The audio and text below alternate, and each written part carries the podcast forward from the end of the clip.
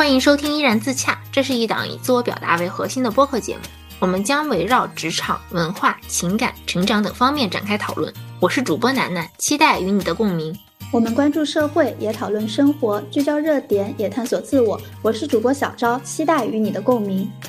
最近我发现我的家乡哈尔滨真的是太火了，我每天打开微博和小红书的热搜，好像都能够看到和哈尔滨相关的热点话题。所以呢，我们这一期也想要聊一下哈尔滨为什么这么火，以及哈尔滨爆火的背后我们所看到的一些问题。是的，感觉大家应该也和我们一样，都在网上看到了很多关于哈尔滨的热搜以及相关的一些帖子。那要不楠楠就先来介绍一下哈尔滨这件事情的始末，因为刚好你也就是哈尔滨人嘛。嗯，好的呀。其实我也没有特别的关注这方面的话题。就一开始是去年十二月份的时候，因为每年的十二月中旬，冰雪大世界就开园了嘛。当时是有一条新闻冲上了热搜，就是好多人在冰雪大世界的那个门外就喊着要退票，好像是因为。冰雪大世界，它在运营的时候没有估计到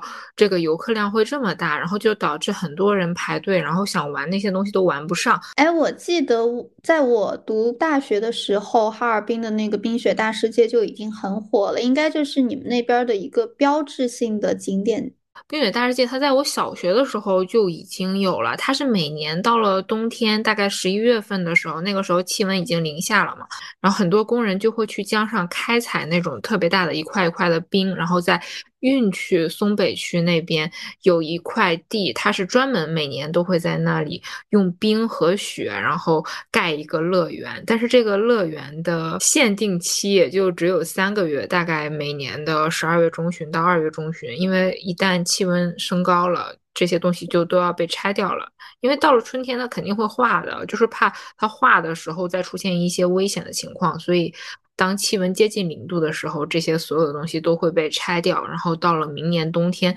再重新建一遍。其实每一年的 冰雪大世界都是不一样的。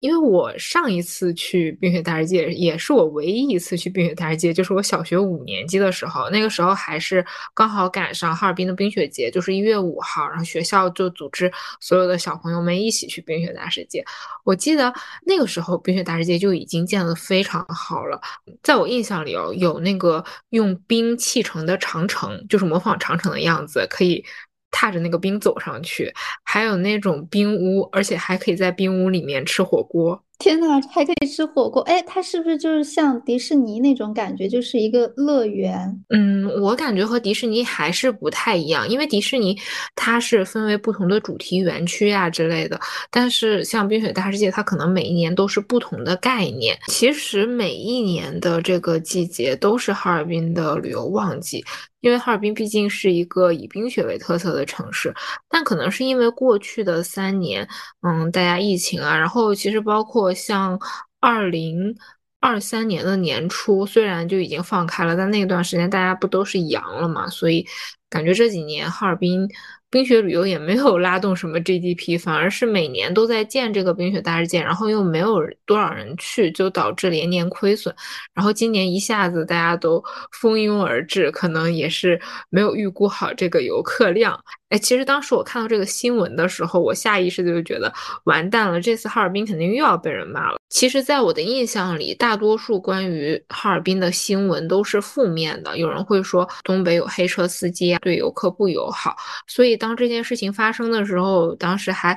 嗯，觉得有一点点的担忧，因为我觉得，嗯，是不是今年哈尔滨又要被人骂上热搜了？后来我也没有太关注这件事情，直到有一天，我突然发现，哎，这个风向怎么就变了？就一下子哈尔滨变得特别火，就感觉我周围的所有人都在问我，哎，现在如果我们去哈尔滨的话，我们应该穿什么呢？我们应该去哪里玩呢？我就觉得，哎。为什么突然变成这样了？后来我还去查了一下，自从那个大喊退票事件之后，都发生了什么？大致就是因为主办方他们的处理的态度也比较好，然后再加上后面的一些热情好客一系列的行为，然后就圈粉了嘛。刚好赶上冰雪旅游季，然后大家也都比较喜欢玩雪呀什么的，而且。就是尤其是对于我的一些南方的朋友来说，他们好像真的都是没有在冬天的时候去过哈尔滨，然后也没有看过那么大的雪。对于很多南方的朋友来说，冬天的哈尔滨确实是有着一定的吸引力的。嗯，我倒是没有看到过你说的关于退票的那个现象。我关注到这个事情是在小红书上刷到有有一个帖子说什么南方小土豆和尔滨的这个梗，然后那个时候我才开始注意到哈尔滨就是今年旅游这么火爆，然后才知道之后衍生出来的很多梗或者是争议。你说到这个梗，其实我一直觉得这个梗给我一种很奇怪的感觉。因为现在互联网上流行的，或者说被传播的最广泛的一个梗是说哈尔滨男一八五，我就觉得这个梗会让我有一点不舒适，都不能说是有一点，就会让我觉得非常的不舒适。对我其实也不太理解，因为我感觉在我印象里边，好像还没有其他哪座城市是有一个很典型的人物形象作为代表的。就可能或许他们赋予了哈尔滨这样一个身高幺八五的男性的形象，会给我们外地人一种哦注入灵魂的感觉，会让这个城市显得更鲜活，或者是更有生命力。但是我觉得很很难确定的一点就是，到底什么样的人物形象才是真正最符合这座城市的呢？我觉得任何一种城市拟人化的方式都是非常的片面的，因为我觉得每一座城市它都是多样化的。就拿哈尔滨为例，不管别人把它形容成一个一八五的男性，还是现在网络上面所流行的说是什么四十多岁的阿姨之类的，它所形容的一点可能都是这个城市的一个切面，就它任何一种概括的方式都没有办法完整的表达这一座城市，就还是一种。刻板印象，哎，你说到哈尔滨，不是刚开始是被。当成是一个身高幺八五的男性，然后后来网上又开始有帖子说他是一个中年女性的形象嘛。然后我记得你当时发给我看这个帖子的时候，我刚开始其实没有觉得很奇怪，甚至还有一种说不上来的有一种女性互助的这种惺惺相惜的感觉。等我回过神来之后，我才觉得好像哪儿还是有点怪怪的，就是感觉在这种叙事里边，好像北方的城市或者北方的女生就是永远会是那种比较强大或者是比较独。立的这种形象，然后南方的女生或者南方的城市，就是会是那种需要被保护，然后比较柔弱的形象。不管这个是男女之间的这种异性恋的关系，还是说同人的 CP，或者是所谓的这种女性互助，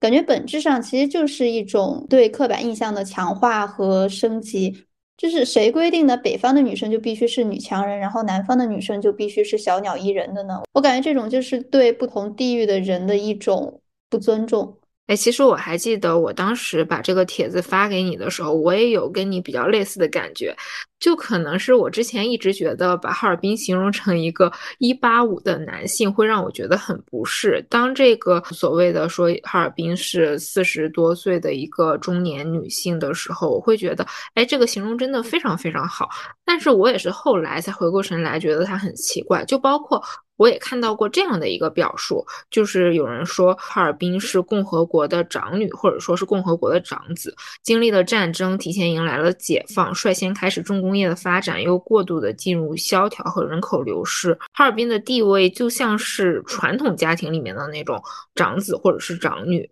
自己成长，然后又带领着家里面其他的小孩成长。就是当其他的小孩成长起来之后呢，长女和长子就逐渐的被遗忘，就直到有一天，其他的小孩想起来了他们的长兄或者是长姐，然后他们在一起去回忆那些从前的时光。但是此刻哈尔滨就像是这种景象。这个表述我现在回忆起来，我也觉得很奇怪。虽然我乍一看会觉得它很温暖，然后很向上，但是就是用这样的表述的话，它就会显得其他的成。城市发展的好像起步是比哈尔滨更晚了，然后又觉得哈尔滨它现在是怎样的落后啊之类的，就不管是任何的一种拟人的方式，它带给我的感觉都是很奇怪。我是觉得像长子或者是长女这种称呼，会给我一种好像中国的这些城市都不是平等的一种存在，就是好像非要争一个你第一我第二的这种感觉。我觉得城市它其实就是非常中性的，它不带任何情感或者是任何的属性。我是觉得中国有这么多的城市，不管这座城市发展的早与晚，或者是发展的好与坏。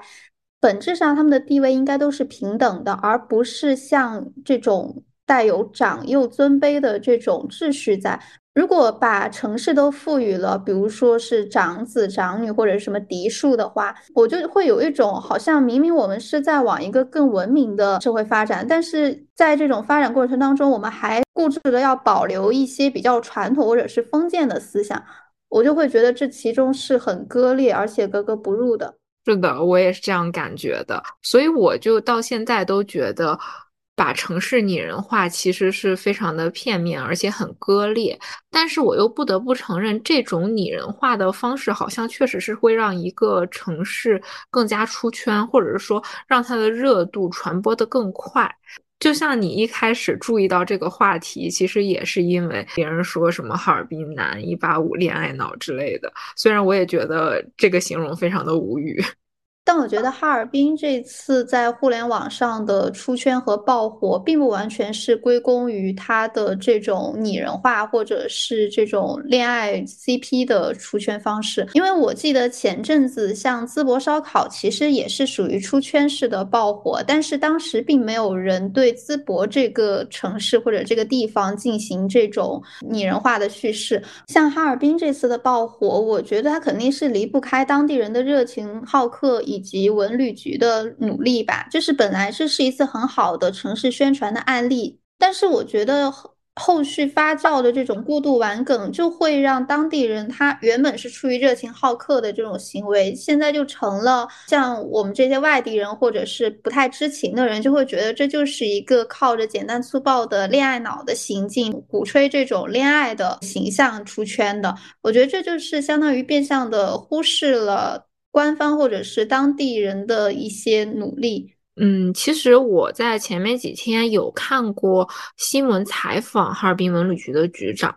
就是我觉得哈尔滨这一次的爆火，完全就是因为文旅局有在认真的听游客的建议，而且。对他们能够做出来的一些事情有一个积极的反馈，就比如说有人说，嗯，索菲亚大教堂如果有一个月亮就更好了。然后文旅局看到了这一条评论，他们就会想办法，就是怎么在教堂旁边悬挂一个月亮。然后有人就说，嗯，冻梨不知道应该怎么吃，所以才会演变成后面的什么冻梨刺身啊，就包括还有一些创新的冻梨咖啡之类的。也有人说，就是哈尔滨它现在太冷了，可能在外面拍照，在外面玩确实有一点受不了，所以呢，就会在景点旁边建一些那种临时的暖房。这样的话，游客如果在外面比较冷的话，可以先进到那个暖房里面。嗯，休息一下，然后再接着玩。这件事情从头到尾其实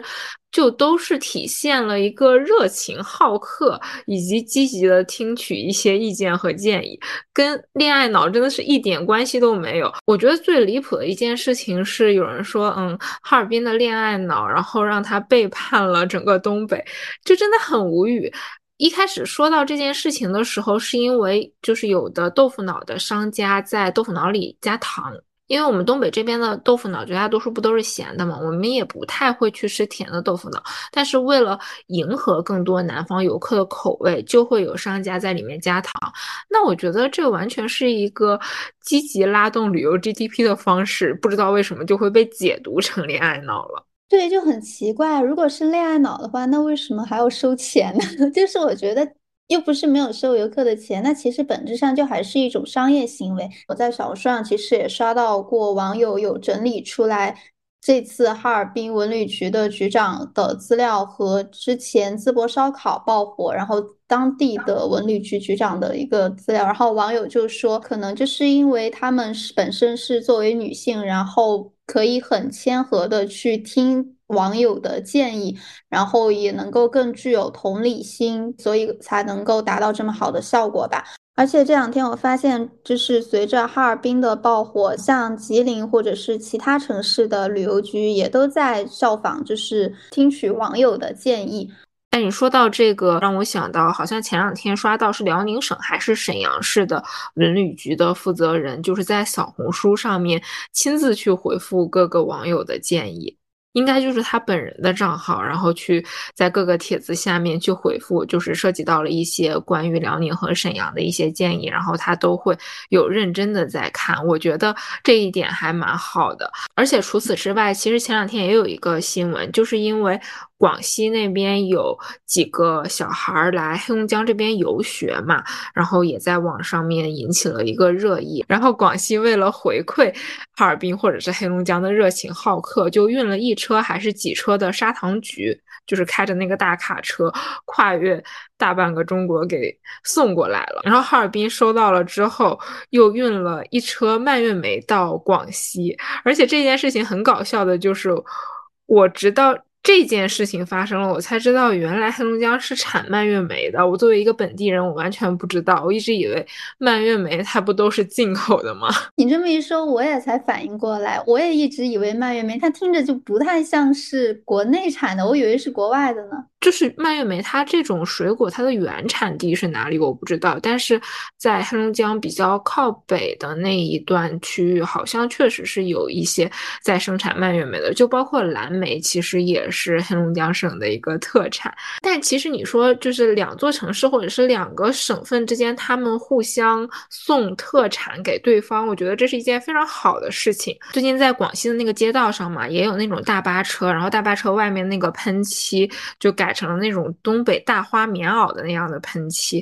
然后我觉得这件事情它出现本来是很好的，但是直到我看到了一个帖子，真的是。让我一下子就无语住了。有人说这是广西在跟黑龙江搞异地恋，异地恋就是要穿对方的衣服。我刚刚听到你说广西和黑龙江互赠特产的时候，我还觉得还挺美好的，就听起来像是要达成什么友好城市的这种感觉。为什么能够被解读成是异地恋呀？就除了这个谈恋爱的事情让我很无语之外，你是不是现在也有看到哈尔滨已经不叫哈尔滨了，叫尔滨？跟你讲，我第一次听到“尔滨”这个词的时候，我以为网友是在恶搞，就是因为有个“尔”字嘛，我会想到是不是跟尔康有关系。你这么想，确实是我没想到的。其实是因为这个梗，因为就是嗯，最近哈尔滨特别的火嘛，然后就一直在整活。就是今天有一个什么冰封玫瑰啊，然后明天又有一个冻梨刺身。我作为一个本地人，我在此前哈尔滨生活了二十多年，我都不知道。竟然还有这种东西，而且包括就是前面几天也在中央大街上面有鄂伦春族的人，然后拉着他们的麋鹿在街上游行之类的，这都是我之前从来都没有见过的。然后有一些本地人就说，我们这些本地人都没有见过，然后外地人来了，你们就这个样子。哈尔滨我已经哈不出来了，所以才叫哈尔滨。可是外地人去那儿不是作为游客吗？那不其实也是一种带动当地旅游发展和经济消费的一种行为吗？就我如果是本地人的话，我会觉得更开心哎。是这样的，我作为本地人，我看到这个现象，我是觉得挺开心的。而且我觉得它这些，比如说新发明出来的冰封玫瑰啊，然后包括冻梨刺身，它确实是之前从来都不存在的一个东西。正是因为现在有越来越多的游客来到这座城市了，然后为了给游客带来更好的体验，或者说带来一些新鲜感，然后也有很多的商家呀，或者是政府部门，他们想出来一些比较有意思的事情。那我觉得这个对于我们本地的市民来讲，也是一件很好的事情，就有一点像是沾了外地游客的光，然后我们也能看到这个城市不同的一面，也可以给我们带来一些新鲜感。我感觉真的是一件很好的事情。就是当我每次在网上刷到，嗯，最近哈尔滨有一些什么新的东西了，或者说哈尔滨它已经和我之前所看到的城市是不一样的时候，我就会在想，哎，我过年回家我也要去这里看一看啊之类的。我觉得这件事情完全就是一件非常值得快乐的事情，但是我不。不知道为什么这个也能够挑起一些对立，就更加离谱的是有一个梗还说你妈妈不要你了，等别人家的孩子走了，你妈妈就把玩具都收起来了。那你妈妈又不是没有收别的孩子的零花钱，而且其实我还挺反感别人把哈尔滨叫做尔滨这件事情的，因为哈尔滨它作为一个城市，它的这个名字的来源是有一个。依据的就是这三个字，它少了任何一个字，我觉得它都不是这座城市。我以前就是学哈尔滨历史的时候，就我们小的时候也会有老师在跟我们讲嘛，就哈尔滨它这座城市的名字是能够追溯到好几个来源的，一个就是女真语，它里面的阿勒锦一词。就是它代表的是荣誉的意思，然后阿勒锦就是和哈尔滨也是有一点音译这样的关系，而且还有就是包括沙俄在哈尔滨建设的时候也会给这座城市起名字，那个时候叫哈欧滨，然后也包括满族人之前说这个地方叫哈鲁滨，它是嗯渔网的意思，因为哈尔滨在一开始的时候就是一个小渔村嘛，反正就是各种各样的来源，最后指向了我的家乡这座城市，它叫做哈尔滨，就它不叫任何。的名字也不能把它说成是尔滨，虽然这个时候笑好像有点不太恰当，但是听到尔滨这个词，我还是脑海里想到的第一个就是尔康。我刚想了一下，为什么会一开始把尔滨和尔康联系在一起？可能就是因为受到网上不是很多人都把哈尔滨当成是一个幺八五的恋爱脑的男性嘛，然后刚好尔康这个角色，我能想到的就是他在《还珠格格》里边不是和那个紫薇在那儿你你侬我侬的那种感觉嘛？嗯，现在互联网上跟“耳滨”这个词紧密结合在一起的一个词就是“南方小土豆”。其实我第一次看到这个词的时候，我是会觉得有一点冒犯的，因为在此之前我从来都没有听说过“南方小土豆”这样的一个说法，而且我站在。一个旁观者的角度，我会觉得小土豆它并不是一个可爱的形容，就像我进到超市里面，我完全不会觉得马铃薯是一个可爱的东西啊，我就觉得它可能是有一点的冒犯到了，因为小土豆其实就是说人长得。比较矮小，就是有一点把所有的南方人都归类成这样的一个形象了。就是即便我是哈尔滨人，我不是南方人，当我听到这样的形容的时候，我还是觉得有一点不尊重对方的意思。说到这个南方小土豆，我其实当时听到这个词的时候，我完全没有理解它是什么意思，所以没有觉得被冒犯。然后后来我去查了一下，才发现其实南方小土豆这个称呼是当时有。一个南方的女孩子去哈尔滨玩的时候发了一条抖音，她自称自己是南方小土豆。然后后来这个视频出圈了，火了之后，然后大家才就把南方小土豆这个称呼拿来概括所有的南方人。其实小土豆这个称呼对我来说，我可能不会觉得被冒犯到，就我稍微也能理解，就是有一部分的人他确实是喜欢用食物，然后前面加一个小来。称呼身边的人吧，就是会感觉这样有点可爱，然后甚至带着一点宠溺感。但是我是觉得每个人他对自己被冒犯的边界感是不一样的。我不会觉得被冒犯，但是不能代表我身边其他的南方人就不会觉得被冒犯。而且我觉得我没有觉得被冒犯，是因为我那个时候还不知道小土豆到底是什么意思，直到后来你给我解释的时候，我才明白是什么意思。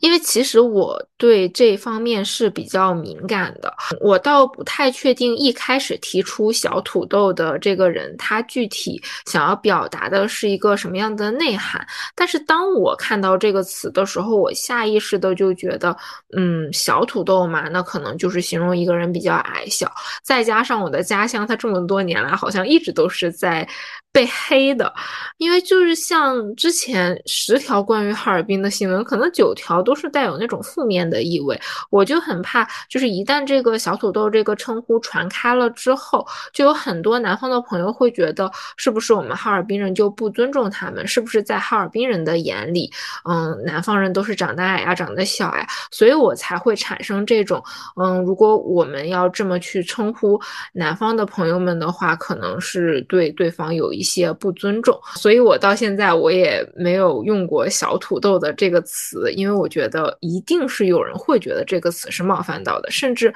我还问了不少南方的朋友，我还问他们：你们觉得“小土豆”的这个词它是褒义还是贬义，还是你对它没有什么感觉？关于南方人和北方人的这个身高的差异，其实我在早些年的时候，我自己其实是有这样一种刻板印象的。就当时我会觉得北方人肯定就是会比我们南方人更高，可能是由于地理位置啊，或者是什么经度纬度，或者是什么气候呀，就是我会觉得这就是一个客观条件导致的一个身高或者是身形上的一个差异。然后我这些天其实也去看了、听了一些。就是关于南方小土豆这个称呼，大家的一些看法嘛。然后有人就说，这其实就是南北方正常的一个由于地理环境导致的正常的差异。然后很多人就会说，现在大家对于南方小土豆这个称呼的声讨，其实是一种上纲上线的行为，就是过度的去追求一种政治正确。我是觉得判断这个称呼到底是一种侵犯边界还是上纲上线，其实是取决于我们每一个人的感受吧。就像学生时代的时候，我们给同学取外号一样，到底这是一种校园霸凌，还是说真的就是同学之间的开玩笑？那肯定还是取决于被取绰号的这一方有没有会觉得不舒服。像我，我可能比较呃神经大条，我会觉得这没什么，那可能他就是在开玩笑。但如果像其他的南方朋友，他们觉得这个是对自己外形的一种羞辱的话，那我觉得这其实就不能称作为是一种上纲上线，这其实就是一种冒犯。是的，我觉得这完全就取决于个人的边界感。哎，但是后来就小土豆这个称呼好像也发展成了不同的分支，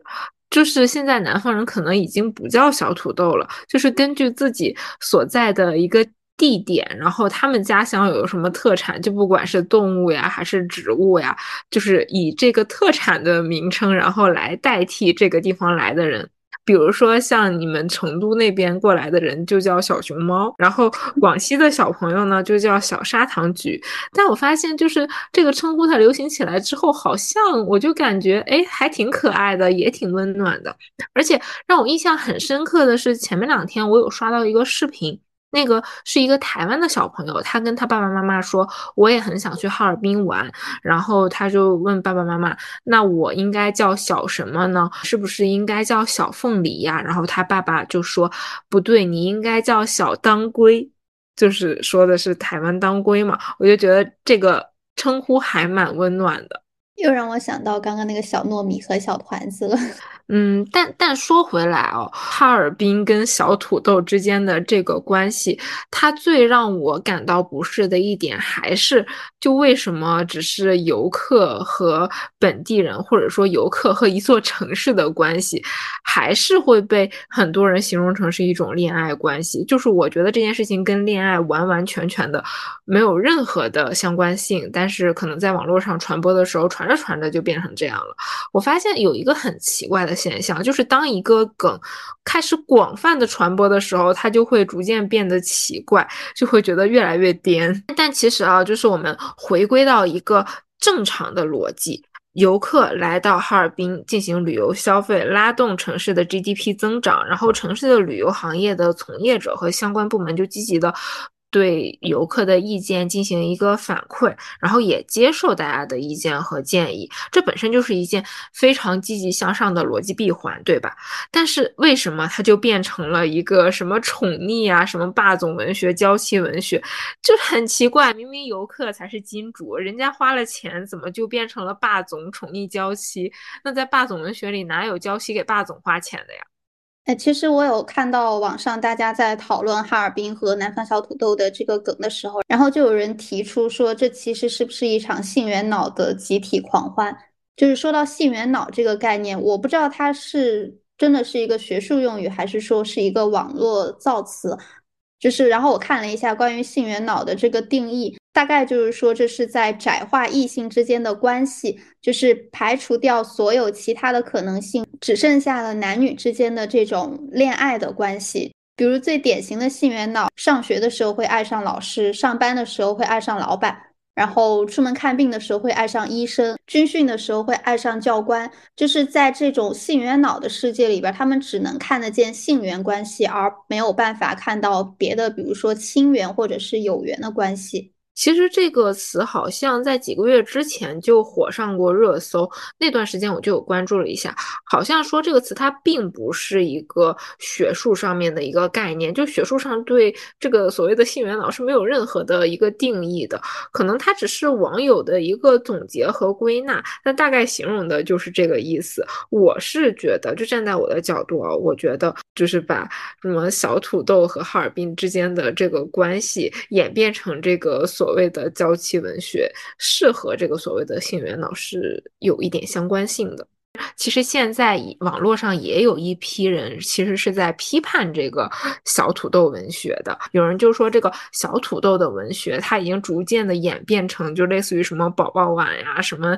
奶格文学之类的梗，就是说它就是一种新型的娇妻文学。就似乎是小土豆，它好像就被限定成为了女性，就好像没有人说哪个成年男性是个小土豆。我感觉就还是一种对。女性的矮化和幼化的一个说法。其实我大概能够理解你刚刚说的另一部分人，就是他们会嘲讽小土豆文学，或者是小土豆文学里面的这些女性，可能就是一种类似于恨铁不成钢吧。可能本身这部分人他们是觉得女性就应该独立自主，然后不应该附庸男性，成为男性的这种娇妻，才会引发这种群嘲。但是我其实一直在思考的一个问题，就是我不知道到底是谁在定义娇妻这个概念，到底什么样的叫娇妻？难道我们现在学习女性主义思想，就是为了和身边的所有男性彻底割席吗？就我不太理解，难道我们每一个人都必须要成为那个非常独立自强的大女主，才叫顺应现在的女性主义吗？难道？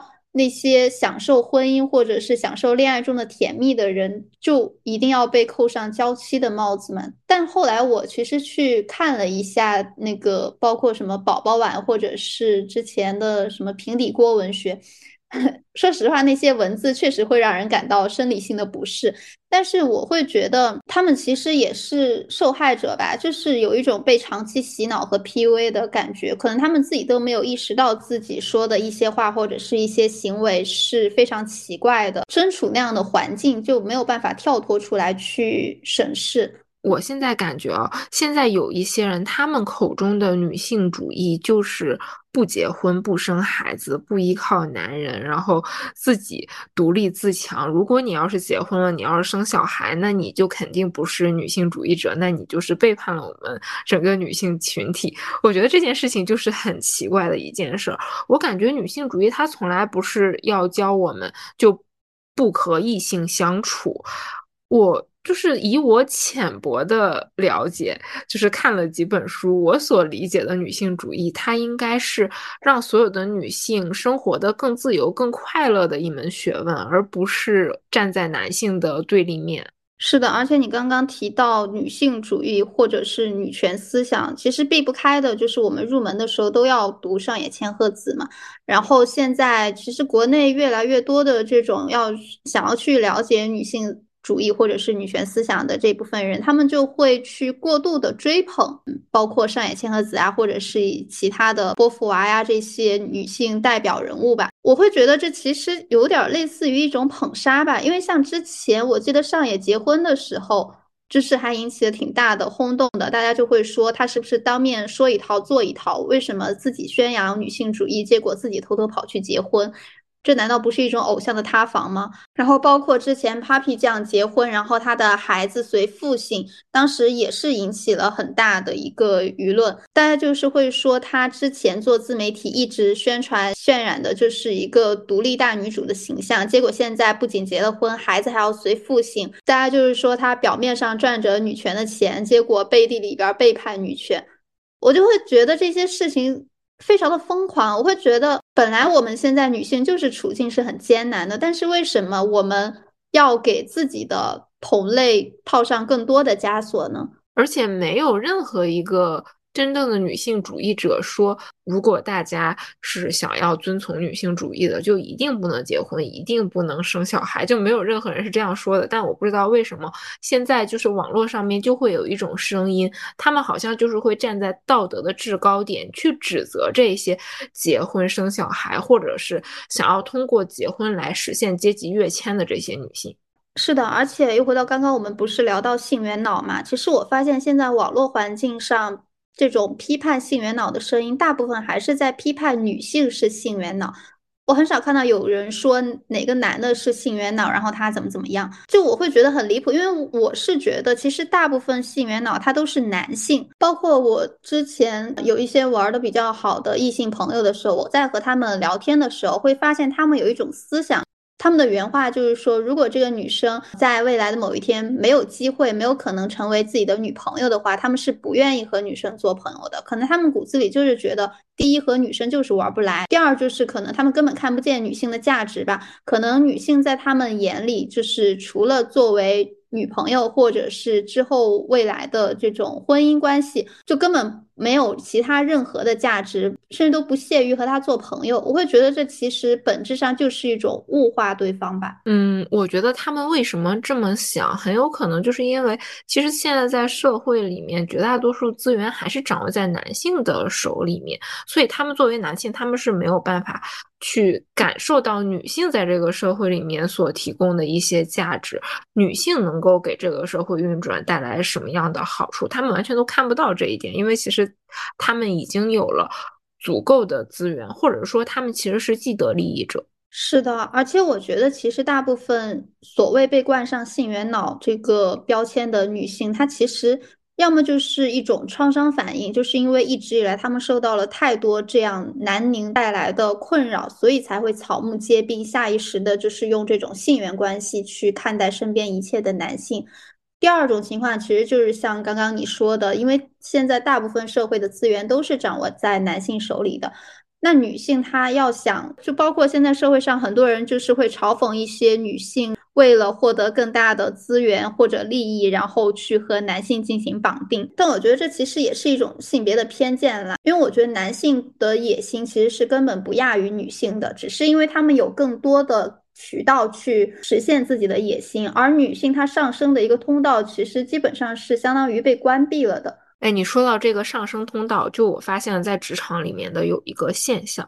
因为最近我们隔壁部门他的正职领导被调走了嘛，然后这个位置就一直空着，就没有人顶上去，是因为他的副职领导就一直是一个女性，就是现在上级部门对于这个部门的看法就是，我宁可这个女性。他就永远当副职领导，我也不愿意让他升成正职领导。就是这个正职领导必须要从其他地方调一个男性过来当才可以。我就一直觉得很离谱。这个副职领导女性，她之前一直在部门里面承担非常重要的工作，我甚至觉得她所做的工作不比当初被调走的那个男性做的少。但是到了这样的节骨眼，就明明她可以有一个再往上晋升的机会，但是这个机会就不肯给这个。女性了，是的，其实我是觉得男性相比于女性，他们其实是内部更加团结的，可能更多的是一种出自潜意识或者下意识，他们就是觉得，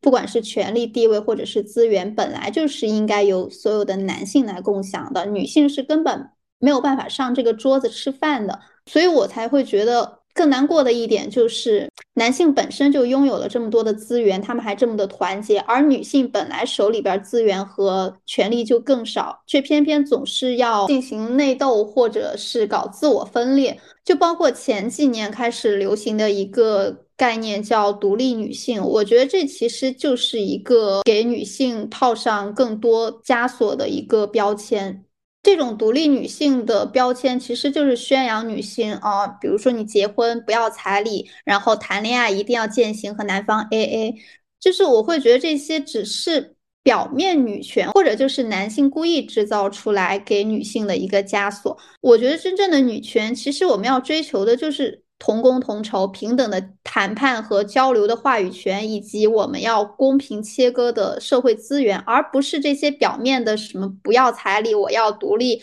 啊！我不仅会带孩子，我还能出去工作。我会觉得这就是要了面子丢了里子。但其实面子这种东西，那不还是外界赋予的吗？是的，我感觉。这个问题，它就类似于现在会有很多人问职场女性，你要如何平衡家庭和工作？但是很少会有人问男性，你要怎么平衡？因为可能在很多人的潜意识里，他们都觉得那男人可能就是不需要平衡家里这一点啊，甚至是其实，在我的职场环境里面，有很多人会认为自己是呃在照顾女性，就是假设说，呃遇到一个可能是需要加班的工作，然后有人就会说。那女同志嘛，不加班也是很正常的，因为毕竟，呃，他们要回去照顾小孩。但是我觉得这样的风气，它久而久之就会陷入一个恶性的循环，就所有的男性都理所应当的在办公室里工作，甚至有的时候他们没有工作，他们也可以用这样的借口来去逃避这些家庭的一些活动，然后就把更大的重担交给了女性的身上，然后这样也会导致未来女性在就业的时候会变得越来越困难，因为就是会有很。多人就默认了女性就是要更多的去照顾家庭的。我招一个女性过来，尤其是在适婚年龄的女性，我把她招聘过来，那很有可能就是过两年，嗯，她要么结婚了，要么生孩子了，她就不能够把更多的精力投入在工作上了。但我觉得它其实也是一种内卷，因为我们正常来讲，我们每天的工作时间就是八个小时，那八个小时之外，我想要去玩，我想要照顾家庭，那都是 OK 的。但现在是一个什么样的风气呢？就是好像很多人都可以理解啊，如果是。是一个已婚或者是已育的女性，她就按时下班，这就是一件很正常的事情。但如果你是未婚未育，不管你是男性还是女性，那你好像你就不应该那么早走，因为你也没有什么家庭，你就是一个人，那你不留在单位工作，你应该干什么呢？就形成了一种非常怪的风气。我觉得这一整个就是一个恶性循环。是的，而且我觉得这就是一种让女性内部分裂的一种手段。就明明大家都是女性，为什么非要人为的划分为已婚和未婚呢？从来没有见过谁把男性分为已婚和未婚，然后对他们进行呃区别对待。而且你刚刚不是说到职业女性的这种困境吗？让我想到之前在网上，我其实看到过一个非常惊悚的一个言论，是一个男性说的，他就是说现在结婚率和生育率。下降的这么快，那干脆就让所有的女的都直接回家相夫教子，不要给他们提供任何的工作，他们找不到工作，自然就会乖乖回家了。我是觉得挺挺窒息的。我觉得这完全就是一种退化呀！就明明女性好不容易争取过来了，能够同等的承担类似工作的机会，我都不说是同工同酬，因为我觉得现在根本就不是同工同酬。然后现在又有这样的人的言论，就是觉得现在生育率低是因为女性不愿意生孩子。可是他们为什么不想一下女性为什么不愿意生孩子呢？我觉得这一整个。环境，它给我的感觉就是，真的是对女性非常的不友好。我觉得说到底，可能还是因为太过于厌女了吧，就是他们根本没有把女性真的当成和他们平等的人看待，而只是把女性看成一个可以生育的子宫。既然只是一个工具，只是一个机器，那又怎么会在乎她的未来，或者是她的个人成长，或者是发展呢？是的，就是每当我想到这件事情的时候，我都会。有一种很深的无力感，就像即便是咱们今天前面是在讨论哈尔滨这座城市爆火背后的这个所谓的恋爱脑文学，但是我还是会。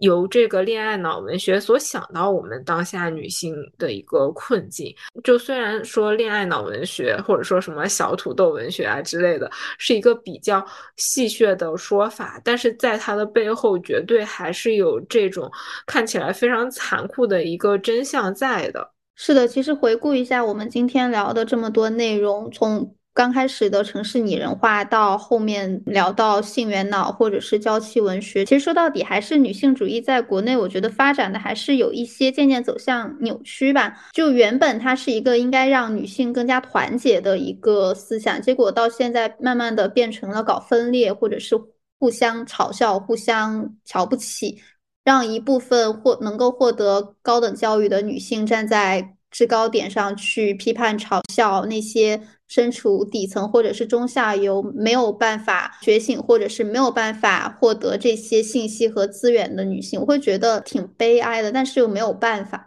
是的，就感觉我们这一期聊到最后，好像又回归到了一个非常沉重的话题。不过我们的本意好像也不是这样的，只不过我们在提及这样的问题的时候。会有一种很深的无力感。但我觉得，或许这只是一个当前的现状，又或者这是不是发展过程中必然存在的一个阶段？可能我们再过几年，或者再过十几年再来看，或许是另外一番景象。那我们这期差不多就先聊到这儿了。对，所以最后其实我还是想要回归到一开始我们所聊的话题，欢迎大家来到我的家乡哈尔滨去玩耍。而且我觉得我的家乡哈尔滨也不只是冬天很漂亮，它的春天、夏天和秋天也各有各的特色。如果大家喜欢这座城市的话，也欢迎大家随时到我的家乡去看看。那么我们就下期再见，拜拜。下期再见，拜拜。以上就是本期播客的全部内容啦！你可以在小宇宙、喜马拉雅、荔枝、网易云音乐、QQ 音乐、苹果播客、Spotify 等平台订阅和收听我们的节目。如果你喜欢我们的节目，欢迎在苹果播客为我们节目点一个五星好评，也欢迎你在小宇宙为本期节目点一个收藏和喜欢。如果你想和我们有更多的交流，欢迎添加小助手的微信加入听友群，我们在听友群里等你哦。希望你一切顺利，天天开心。